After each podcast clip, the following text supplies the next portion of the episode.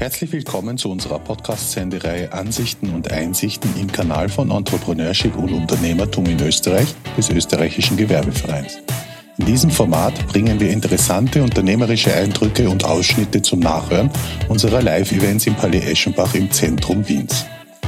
Einen Überblick über alle Veranstaltungen in unserem Haus erhalten Sie stets durch unsere Newsletter oder direkt auf unserer Website www.gewerbeverein.at.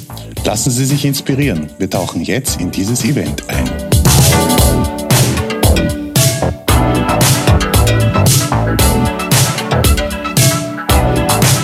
Willkommen beim Digital Competence Center. Heute interviewt der Generalsekretär des ÖGV, Stefan Blahut den Unternehmer Peter Lieber.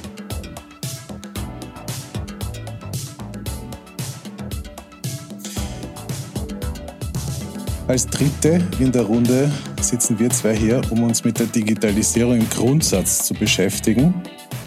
Du bist Präsident des ÖGVs, ich bin Geschäftsführer des ÖGVs. Viele unserer Mitglieder sind weit vorne, viele plagen sich und manche suchen überhaupt noch das Maushol, wie man da so richtig aktiv hineinkommt. Ähm, am Anfang, weil du ja IT-Unternehmer bist, äh, einige Firmen in dem Bereich selber betrei be betreibst äh, und wir immer wieder das Promo haben, ähm, ihr selber seid noch nicht so digitalisiert, wie ihr euch das vorstellen würdet. Ähm, was sind so die Learnings der letzten, sagen wir mal, drei Jahre, aber eigentlich der letzten, des letzten Jahrzehnts, der letzten 15 Jahre, die jetzt so richtig da sind und über die, mit denen wir uns so richtig auseinandersetzen ja, müssen. 15 Jahre, wenn du 15, mir 15 Jahre gibst, äh, dann nehme ich sogar noch ein paar dazu. Ähm, also mein erster Antrieb als 17-jähriger Bub war, ähm, mich hat gewundert, dass in Unternehmen nach wie vor Schreibmaschinen verwendet werden, um äh, Rechnungen zu schreiben mit Durchschlagpapier. Und dann gibt es Tippfehler und da gibt es Leute, die das richtiger schreiben und weniger richtig schreiben, aber allein das Wort Rechnung war schon oft eine Herausforderung. Und ich habe mir gedacht, das ist meine Mission. Ich mache jetzt eine Warenwirtschaft, also eine von 200.000 Warenwirtschaften dieser Welt. Und, ähm, und habe begonnen, kleine Firmen äh, zu betreiben, betreuen. 96, Windows 3.1 war gerade frisch am Markt, 16 Bit, falls ich immer noch erinnern kann. Und das war so mein erster Anspruch an Digitalisierung. Hey, weil es kann doch nicht sein, dass man Rechnungen mit Schreibmaschinen schreibt. Und ähm, ich rede noch gar nicht von Internet, das war ja auch noch äh, vor meiner Zeit. Also ich bin nicht nur Digital Native, ich bin eine Spur davor und habe aber relativ früh festgestellt, dass ich mit diesen Endkunden, Consumern, die wenig Bezug haben, wenig anfangen kann und habe mir relativ früh die Softwareunternehmen als Kunden ausgesucht. Das heißt, ich mache Software für Softwareunternehmen. Ähm, klingt schräg, das sind Entwicklungswerkzeuge, das sind äh, Modellierungssoftware und so weiter. Und dabei habe ich festgestellt, dass der Softwaremarkt oder die IT-Unternehmen selber gar nicht digitalisiert sind. Wir sind diejenigen, die den Kunden erklären, wie die Welt funktioniert, aber selber, ich meine, für die drei Rechnungen reicht Word auch. Ja? Und das ist ganz oft der Fall. Oder CRM-Systeme. Also ich kann mich erinnern, sitzt auch gerade jemand im Publikum, der der HB erklärt hat, wie man CRM einführt. Und wir haben die ersten im Bereich SAP CRM äh, weltweit ausgerollt, äh, bis Russland, Osteuropa damals. Ähm, sensationell.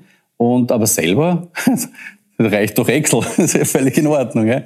Oder E-Mail ist doch schon Digitalisierung. Und das ist etwas, wo, wo man sich selber durchaus an der Nase nehmen muss und äh, wenn man der Prophet im eigenen Land sein will, auch überlegen muss, was von dem, was ich derzeit den Kunden erkläre, ist denn authentisch mit dem, was ich selber mache. Und jetzt so nach über 20 Jahren Softwareunternehmertum kann ich sagen, oder 30 Jahre, ich bin schon 30 Jahre Softwareunternehmer, kann ich sagen, dass ähm, nicht alles, was digitalisierbar ist, sinnvoll zu digitalisieren ist. Es muss schon eine Wertschöpfung, eine Nutzenrechnung haben.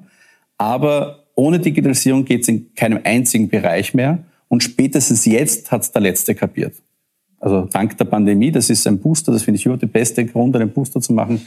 Ähm, also nicht die Impfung, sondern die Digitalisierungsbooster, den haben wir erreicht. Und ähm, es ist die Frage nicht ob und wie. Und wir haben gerade im Vorgespräch gehört, es gibt noch Geschäfte, wo es besser ist, Face-to-Face-Geschäft zu machen, Einmalprojekte, ähm, größere Volumina.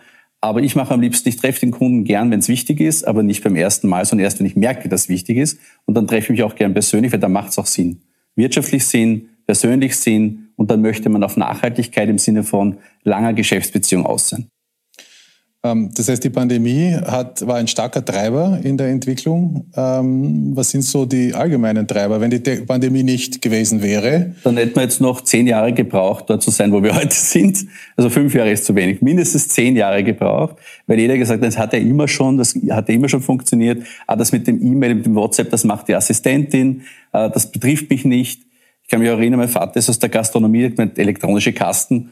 Das braucht er sicher nicht mehr lernen. Und das hat er gemacht in seinen letzten zehn Jahren Beruf, nichts anderes als elektronische Kassen. Und das, ähm, ja, also Regulatorien sind ein starker Treiber. Also alles, was äh, Gesetzgeber vorgeben, SWIFT zum Beispiel, also SEPA-Standard zum Überweisen. Äh, SWIFT ist jetzt immer mehr bekannt, aber ich gehe zu den SEPA-Standard für die Überweisungen. Äh, ohne dem wären internationale Finanztransaktionen in Echtzeit nicht möglich. Und Bitcoin als Beispiel, weil das immer gesagt wird, das ist ja die tolle Innovation. Tut mir leid, eine Bitcoin-Transaktion dauert bis zu zehn Tage. SEPA kann ich in Sekunden überweisen. Ja, das ist nur ein, äh, was möglich ist. Ja. Ähm, viele, äh, die noch nicht so ganz im Thema drinnen sind, freuen sich, dass sie E-Mail benutzen, haben, wenn sie schon weit sind, einen Webshop und wenn sie sehr weit sind, äh, funktioniert auch das äh, CRM einigermaßen. Videoconferencing ist jetzt überall angekommen.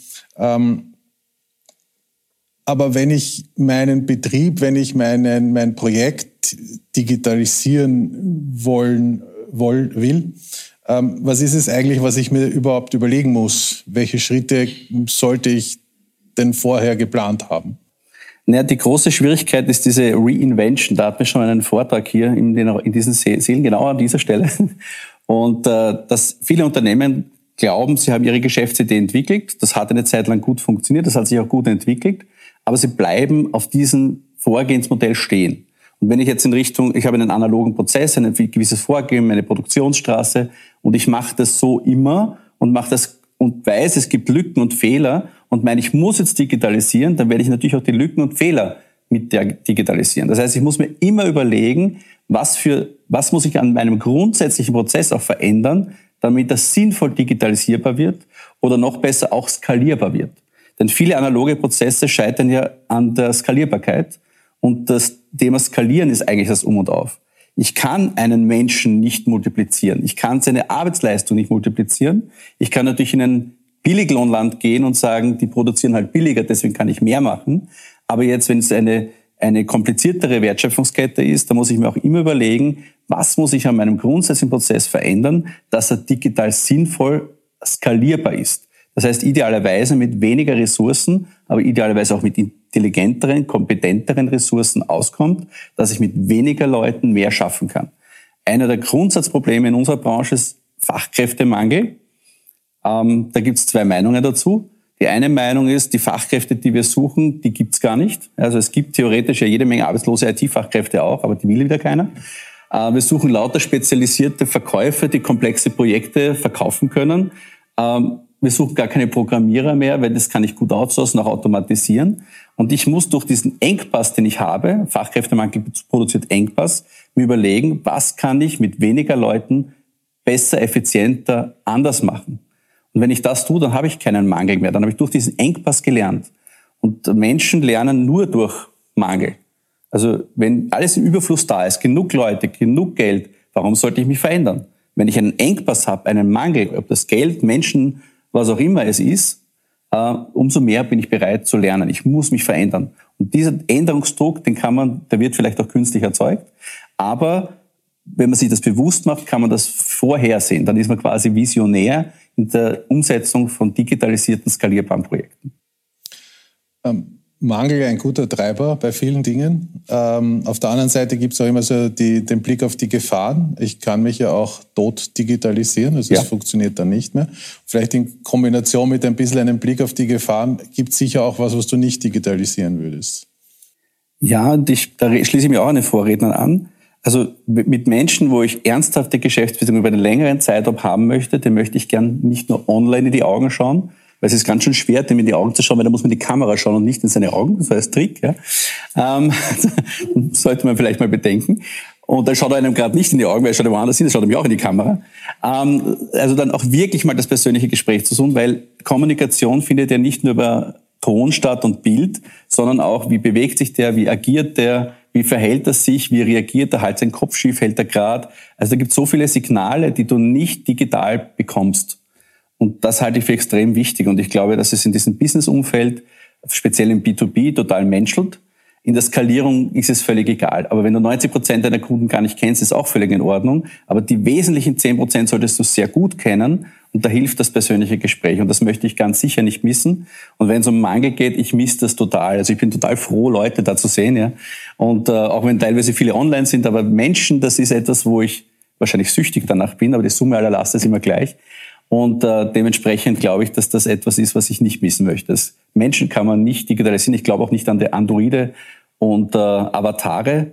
Das sind Maschinen, ja. Und ich bin auch weit weg von echter Intelligenz. Also KI ist tolle Sache, aber 90 Prozent hätten früher gesagt Statistik. Ähm, und äh, auch jetzt heißen die Fachfächer äh, die Fächer alle Data Intelligence, Data Science. Früher hätte man Statistik und Datenanalyse gesagt, das war halt nicht so sexy. Aber jetzt haben wir einen sexy Begriff gefunden. Und von den 95 Prozent Artificial Intelligence sind 95 Prozent sind einfach dumme Algorithmen. 5 Prozent möglicherweise. Aber da sind wir noch 100 Jahre entfernt dass wir das dann nicht erkennen können, dass wir diesen Faktor Maschine-Mensch nicht unterscheiden können, 100 Jahre entfernt. Wenn ich an die, an die Bot-Inflation äh, denke, äh, ist es noch recht simpel. Zu es erkennen. ist noch leicht zu durchschauen. Wobei das, die schlimmsten Bots, die ich kenne, ist ja von Adobe wenn man da kündigen will, das Abonnement, dann muss man mal eine halbe Stunde mit einem Bot diskutieren, warum er eigentlich kündigen will. Und das gibt man dann auf und denkt sich, dann bleibe ich halt im Abo. Und das ist aber so ein Anti-Ding, ja. Also man kann nicht anders kündigen, als mit diesem Bot zu chatten. Und das ist ein Bot als Hürde. Ich glaube, das ist die angemessene Rolle. Salzamt, hätte man früher gesagt. Ja. ähm, was hat sich bei euch bei, in deinem Betrieb oder in einem deiner Betrieben geändert, äh, jetzt im Sinne von äh, positiv verändert? Jetzt durch die Pandemie? Durch die Oder Digitalisierung generell? generell, durch die Pandemie als Karlauer. Als Karlauer, ja. Na, ich bin früher, also jetzt 20 Jahre, vorher habe ich über 30 Jahre geredet, vor 20 Jahren habe ich mir auch tatsächlich Terminkalender gemacht durch für Deutschland-Touren, welche Kunden fasse ich wie zusammen, drei bis vier pro Tag, intensives Gespräch, ähm, mit dem Vorteil, am Abend konnte man es zusammenfassen, dann ein E-Mail rausschicken als äh, Zusammenfassung. Und meine Abschlussquote war knapp 100 Prozent. Also ich habe wirklich jeden Kunden, den ich besucht habe, ich bin nur zu den Kunden gefahren, die ich mir gedacht habe, da wird was draus. Also ich bin eh faul. Ich bin der faulste Verkäufer überhaupt. Ich gehe nur zu Kunden, wo ich weiß, das wird was. Aber die habe ich dann auch besucht und das äh, regelmäßig, Roadshows. Wir haben auch jetzt wieder eine Roadshow geplant, einfach als Renaissance äh, durch ganz Europa zu fahren. Über 20 Städte und äh, neu ist, dass ich nicht mitfahren darf. Die Mitarbeiter haben gesagt, wir brauchen dich hier, wir fahren für dich. Okay, jetzt hat sich was verändert. Ähm, also das persönliche Gespräch. Und was sich sehr stark verändert hat, ist einfach zu sagen, den Kunden reicht es auch, einen online zu treffen. Sie gewinnen auch Vertrauen äh, über andere Kriterien als über die Persönlichkeit, die mit ihnen im Gespräch im Raum sitzt. Das ist schon sehr neu, weil bei uns geht es ja dann auch um größere Projekte, es geht um sicherheitskritische Projekte, es geht um Software, wo potenziell Menschen sterben könnten. Und da haben wir uns einfach auch als Firma einen guten Namen gemacht, dass man uns auch so vertraut. War früher vielleicht anders, wenn man es nicht gekannt hat, das kleine österreichische Quetsche. Aber mittlerweile sind wir international auch bekannt und dementsprechend hat sich die Basis, hat vom Timing her sehr gut zur Pandemie gepasst. Und das war der letzte Schritt, warum das Online-Business jetzt auch gut funktioniert. Also die heutigen Vorträge zusammenfassen, lass es menscheln, aber geh es an und schau, dass du die Dinge, die, skalierst. skalierst die Dinge, die repetitiv sind, bitte skalier die und mach sie weg und genau. gib, sie, gib sie in die Maschine. Ähm, ja, herzlichen Dank, dass du äh, ein bisschen Einblick gegeben hast in deine Sicht und in deine, deine, deine Erlebnisse, deine Erfahrung. Ähm, ja, Dankeschön. Und ähm, bei Ihnen als Zuschauer und vor allem bei denen, die uns äh, draußen zuschauen, darf ich mich natürlich äh, sehr herzlich bedanken, dass Sie äh, zu uns gekommen sind bzw. angeklickt haben.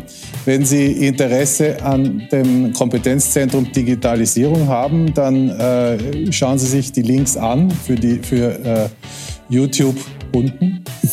Ähm, und natürlich für die, die es besonders äh, interessiert. Abonniert und den Kanal ja, rechts. Genau. Und für die, die, die intensiver sich damit auseinandersetzen will, lege ich nochmal den, äh, unseren MBA Data Driven Business Development ans Herz. Boosten jetzt schnell, wirklich schnell. Äh, und äh, das äh, ist tatsächlich etwas, was notwendig ist. Liebe Hörer, Ich hoffe, Sie konnten aus diesem Gespräch etwas mitnehmen. Wenn es Ihnen gefallen hat, abonnieren Sie diese und alle anderen Folgen von Entrepreneurship und Unternehmertum in Österreich. Und natürlich empfehlen Sie uns weiter. Wenn Sie aber mehr über die älteste Vereinigung von Unternehmerinnen und Unternehmer in Österreich erfahren möchten, werden Sie auf unserer Website unter www.gewerbeverein.at fündig und abonnieren unser Newsletter.